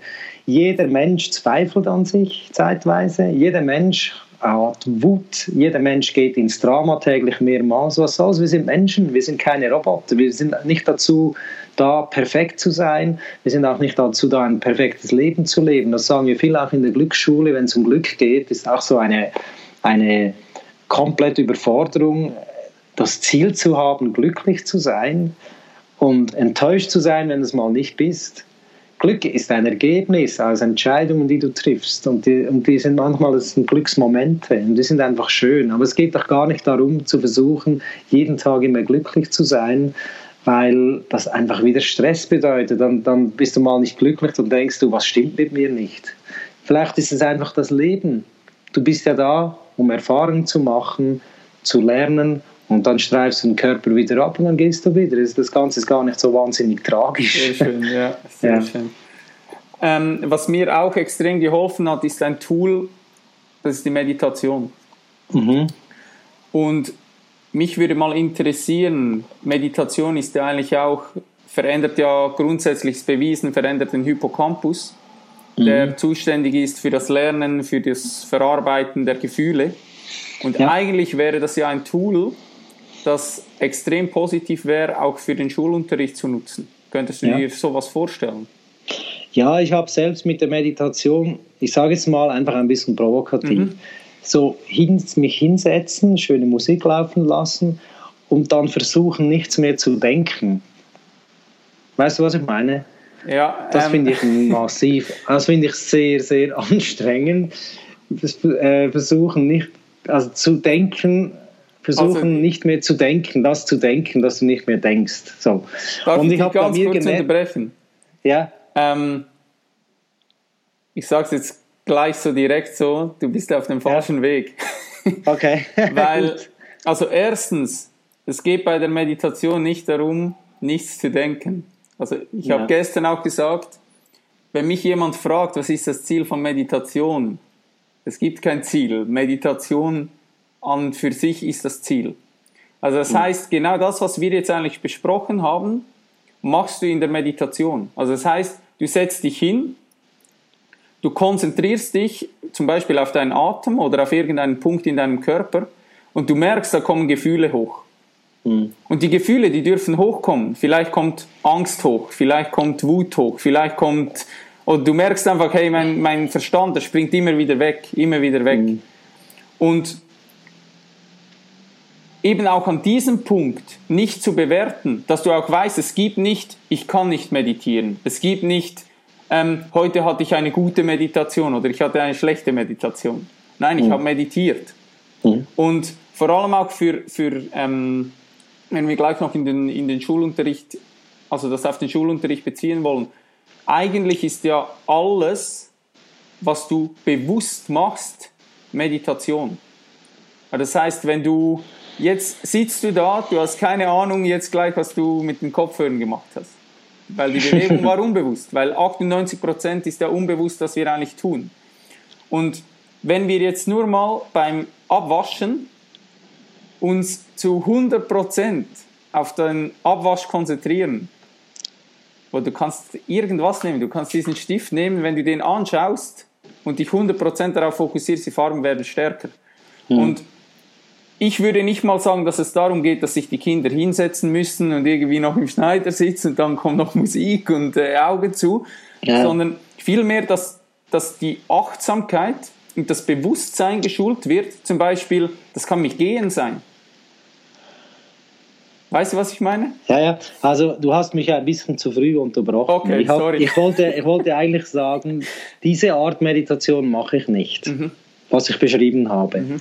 Ähm, für mich, äh, ich finde Achtsamkeit sehr, sehr wichtig. Sehr, sehr, sehr, sehr wichtig, ähm, präsent zu sein im Jetzt, im Hier und Jetzt, weil wir im Hier und Jetzt einfach am glücklichsten sind. Einfach deshalb. Äh, ist eigentlich klar, sind wir in der Zukunft und in der Vergangenheit sind wir eher nicht so glücklich. Können, können sein, aber eher nicht. Ähm, ich finde es, äh, ich, für, für mich, ob es Meditation heißt oder nicht, nicht für mich ist es wichtig, dass Menschen ähm, sich entspannen können egal was sie tun. Ja. Entspannung finde ich enorm wichtig. Einfach den Körper entspannen, die Muskeln entspannen, ähm, atmen. Yoga finde ich mega spannend. Ich finde auch Meditation super, also ich habe kein Problem mit Meditation. Ähm, ich schreibe gerne, das ist für mich meditativ. Ich mache immer einen Tag in der Woche habe ich einen Musiktag das ist für mich Meditation. Da vergesse ich alles, alles, was ich tue. Ich kann gar nicht beim Musizieren, du hast genau, das ist auch Musik. Genau, du kannst gar nichts anderes mehr tun. Beim Fußballspielen hat für mich auch, das kann ich jetzt, will ich nicht mehr, könnte ich schon noch, aber wäre scheiße. Aber äh, auch das war für mich äh, Meditation, weil ich war immer nach jedem Fußballspiel, war ich irgendwo auf einer Ebene gereinigt. Der Körper hat zwar, war zwar müde, hat vielleicht noch ein paar. Genau Tomaten äh, bekommen und so, aber, aber ich war auf, es gab immer so die Ebene, wo ich wirklich glücklich war und das war für mich so die, die, die Psychohygiene. nach dem Fußballspielen war ich, habe ich immer so viel Wertschätzung gehabt für mein Leben, da habe ich an meine Frau gedacht und gespürt, wie sehr ich sie liebe und so weiter. Interessanterweise habe ich das viel nach Fußballspielen gehabt, so wenn ich im Auto nach Hause gefahren bin.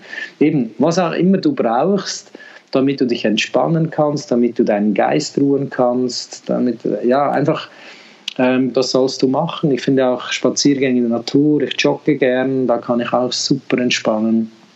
Und natürlich nachts, wenn du schläfst, das ist auch wichtig, finde ich. Äh, schauen, wie die Schlafqualität ist ähm, und wenn die nicht stimmt, was läuft, was, ist, äh, was stört. Hast du das Gefühl, dass die Kinder bei euch sowieso in eine Richtung lass es uns äh, meditativen Zustand nennen, hineingehen, weil sie häufig das tun, was sie eben tun möchten und dann wirklich genau. auch genau in dem drin sind, was sie tun. Eben der eine ja. schreibt vielleicht was, der andere zeichnet, der andere macht irgendwas anderes. Ja, wenn Flow bedeutet, im Hier und Jetzt zu sein und einfach genau. zu sein genau. und aus diesem Jetzt heraus zu wirken, dann ist es, wenn Menschen das tun, was sie lieben, wäre das ja eigentlich dann immer meditativ für genau. sie. Genau. Ja.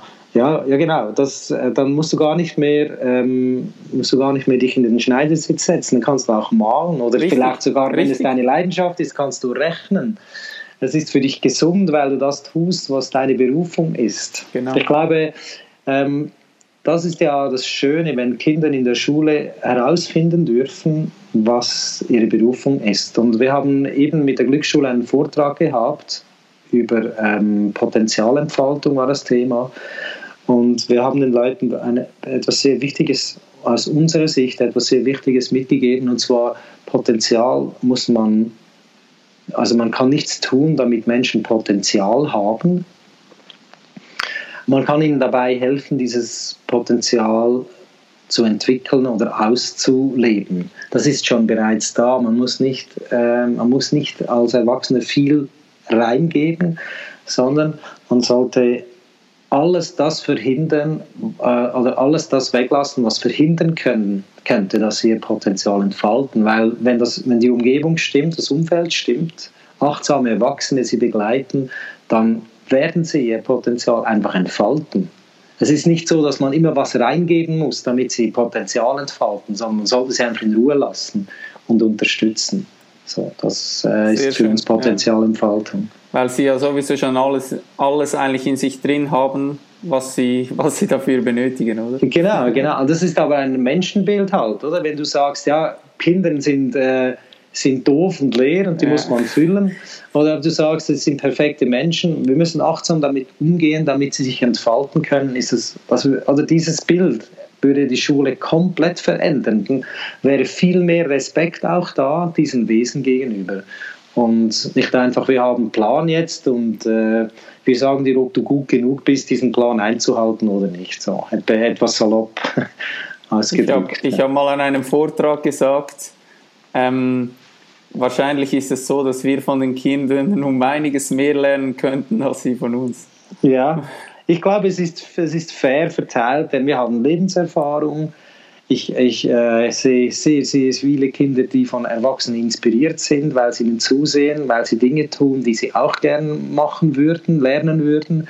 Ich finde, es ist wirklich schön fair ausgeglichen. Wir können einander unglaublich bereichern.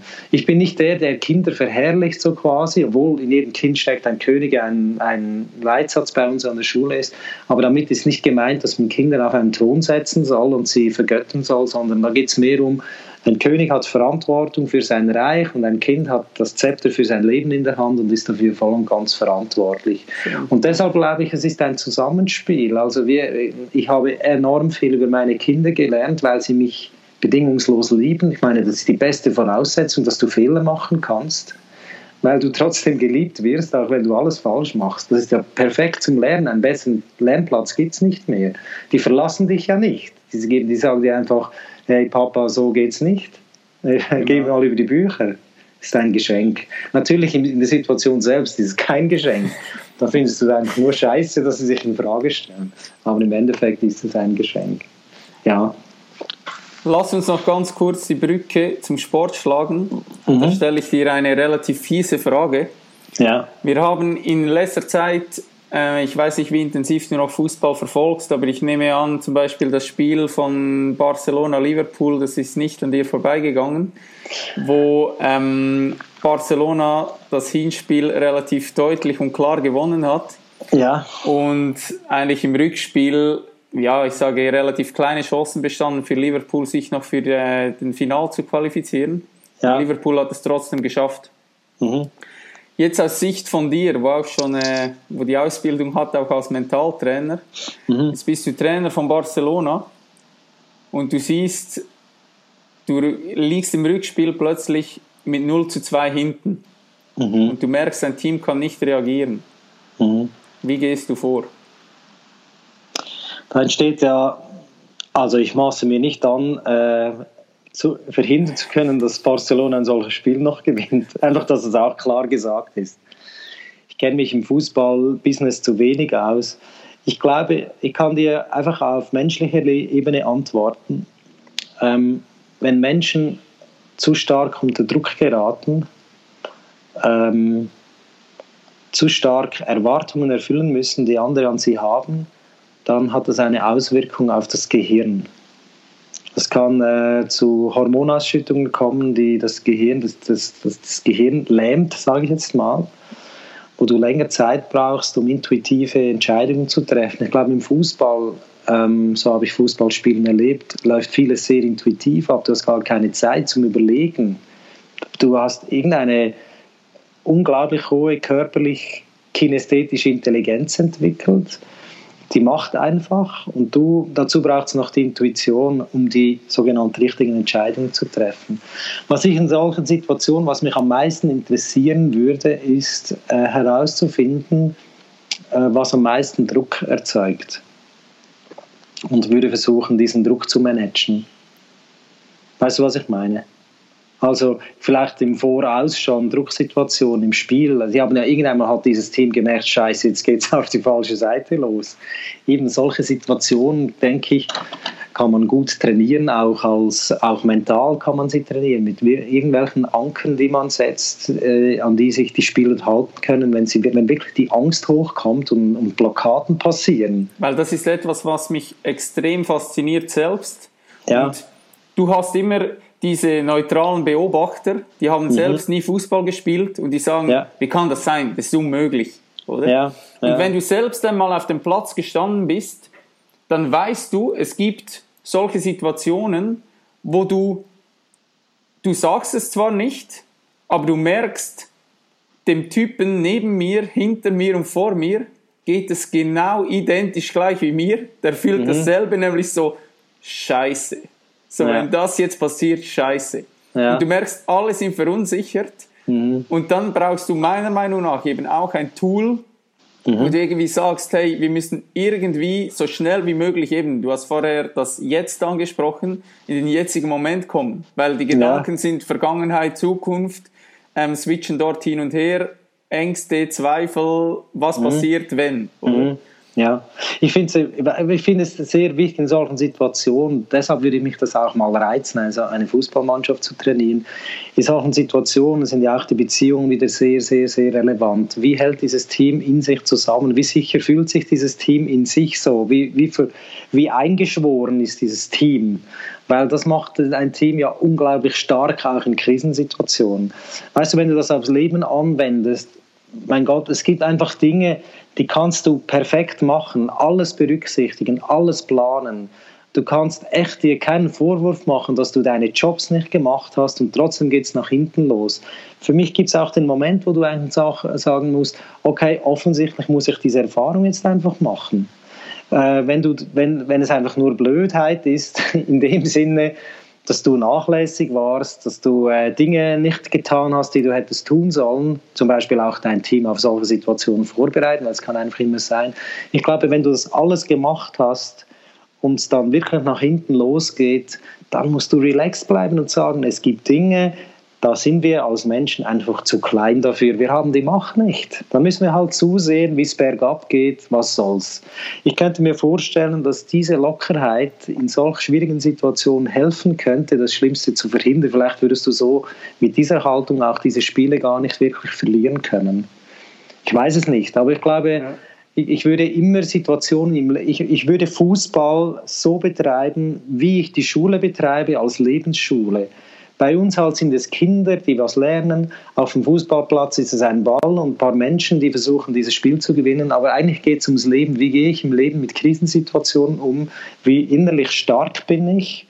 Wie viel Vertrauen habe ich? Und wie gehe ich um, wenn die Dinge wirklich schief gehen im Leben? Äh, wie kann ich mit solchen Situationen umgehen? Und ich glaube, da, da bin ich mir ziemlich sicher, dass da Du hast ein schönes Beispiel vorher erwähnt mit dieser Mutter, wie sie die Kinder zu Bett bringt. Oder?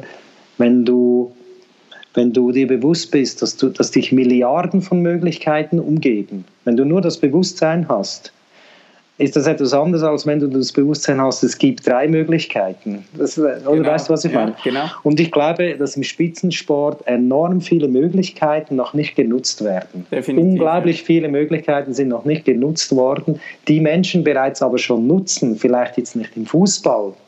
Weißt du, was ich meine? Dieses Wissen, ja. dieses Wissen ist da. Es geht nur darum, wie kann ich dieses Wissen so quasi downloaden und mir zunutze machen, damit ich mit meinem Team arbeiten kann.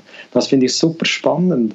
Menschen in die Verantwortung führen, zeigen, was der Weg ist, wo sie Verantwortung haben und auch wo sie sie nicht haben. Ich meine, die Spieler haben doch alles gegeben. Die haben kein, am Schluss endlich, wenn du so ein Match verlierst, musst du einfach, das musst du einfach akzeptieren können. Die Frage ist dann auch immer, wie groß sind diese Egos, die auf dem Platz stehen, oder? Jetzt ja. auf so einem Weltniveau, wo ja. eben als Beispiel ein Messi auf dem Platz steht. Ja, ja, klar. Ähm, wie, wie demütig ist er in solchen Situationen, oder? Das ja, ist auch klar. immer extrem spannend eben, und interessant. Ja, ich, ich, glaube eben im Sport, ähm, das ist ein bisschen ein Problemfeld insofern, Ich finde übrigens ein Problem nicht etwas Negatives. Überhaupt nicht. Eine, eine Herausforderung, oder? Genau, es ist ein griechisches Wort, ja, glaube ich, ursprünglich heißt, heißt Herausforderung. Ja, auf jeden Fall, ähm, da, wenn du da arbeitest, musst du, mit, musst du dich gut auskennen mit Egos. Weil du hast etwas Schönes gesagt im Verlauf unseres Gesprächs. Menschen wollen geliebt werden. Je mehr Liebe, desto weniger Ego ist da. Ich glaube, auch mit einem Ego kommst du auf eine Ebene, wo du ihn abholen kannst. Und diese Ebene, die würde mich enorm faszinieren, weil diese Menschen, die so erfolgreich sind in dem, was sie tun, die sind doch auch als Menschen faszinierend. Extrem, ja. Und ich glaube, das würde mich als Trainer am meisten interessieren. Ich mache das auch mit Eltern. Wenn ich merke, die Verbindung ist nicht da, dann fange ich an, mit diesen Eltern Zeit zu verbringen. Dann lade ich sie zu einer Pizza ein, weil ich einfach weiß, wenn die Beziehungsebene nicht da ist, funktioniert es einfach nicht. Gewisse Menschen brauchen das extrem. Das geht nicht ohne das. Und Sehr bei anderen hast du sofort die Beziehung, musst du nicht so viel investieren. Oder? Ja. Super. Ähm, ich gebe dir noch ein paar Satzanfänge und du beendest ja. die so kurz wie möglich, relativ spontan, frei aus dem okay. Bauch heraus. Okay. Kinder sind ein Geschenk. Unser Schulsystem hat es verdient, ähm, von Grund auf äh, neu überdenkt und gefühlt zu werden. Sehr schön. Social Media Plattformen sind spannend und gefährlich, weil man sich darin verlieren kann. Gute Führung ist wenn man als Führungspersönlichkeit ausgewählt ist, weil es einfach die Berufung ist zu führen. Man kann nicht anders als führen. Wenn ich auf dieser Welt nur einen Rat hinterlassen könnte, wäre das? Liebe so viel und so oft wie möglich. Wow, der ist schön, sehr gut. Ich würde gerne einmal Abendessen gehen mit. Meiner Frau heute Abend. Das ist immer schön. ich habe ich hab in der letzten Podcast-Folge hatte ich äh, jemand aus Frankfurt dabei. Und dann habe ich Aha. von Nachtessen gesprochen. Statt Abendessen. Und der hat gefragt, was Nacktessen? Herrlich. Der erste jetzt habe ich gemerkt, ja, man müsste vielleicht, weil eine Folge zuvor war, äh, war Pirmin Lötscher hier. Ja, Den habe ich okay. das auch gefragt. Und mhm. der hat das gar nicht gemerkt, weil Nachtessen ja. völlig normal für einen Schweizer. Ja, ja, klar, genau. ähm, Geld ist? Äh, Energie. Der schönste Ort, an dem ich jemals war, ist? Dort, wo ich glücklich bin. Ich vermute, dass der Sinn des Lebens Erfahrungen machen, lernen und wiederkommen. Sehr schön. Ähm, noch ein paar Entweder-Oder-Fragen. Talent mhm. oder harte Arbeit?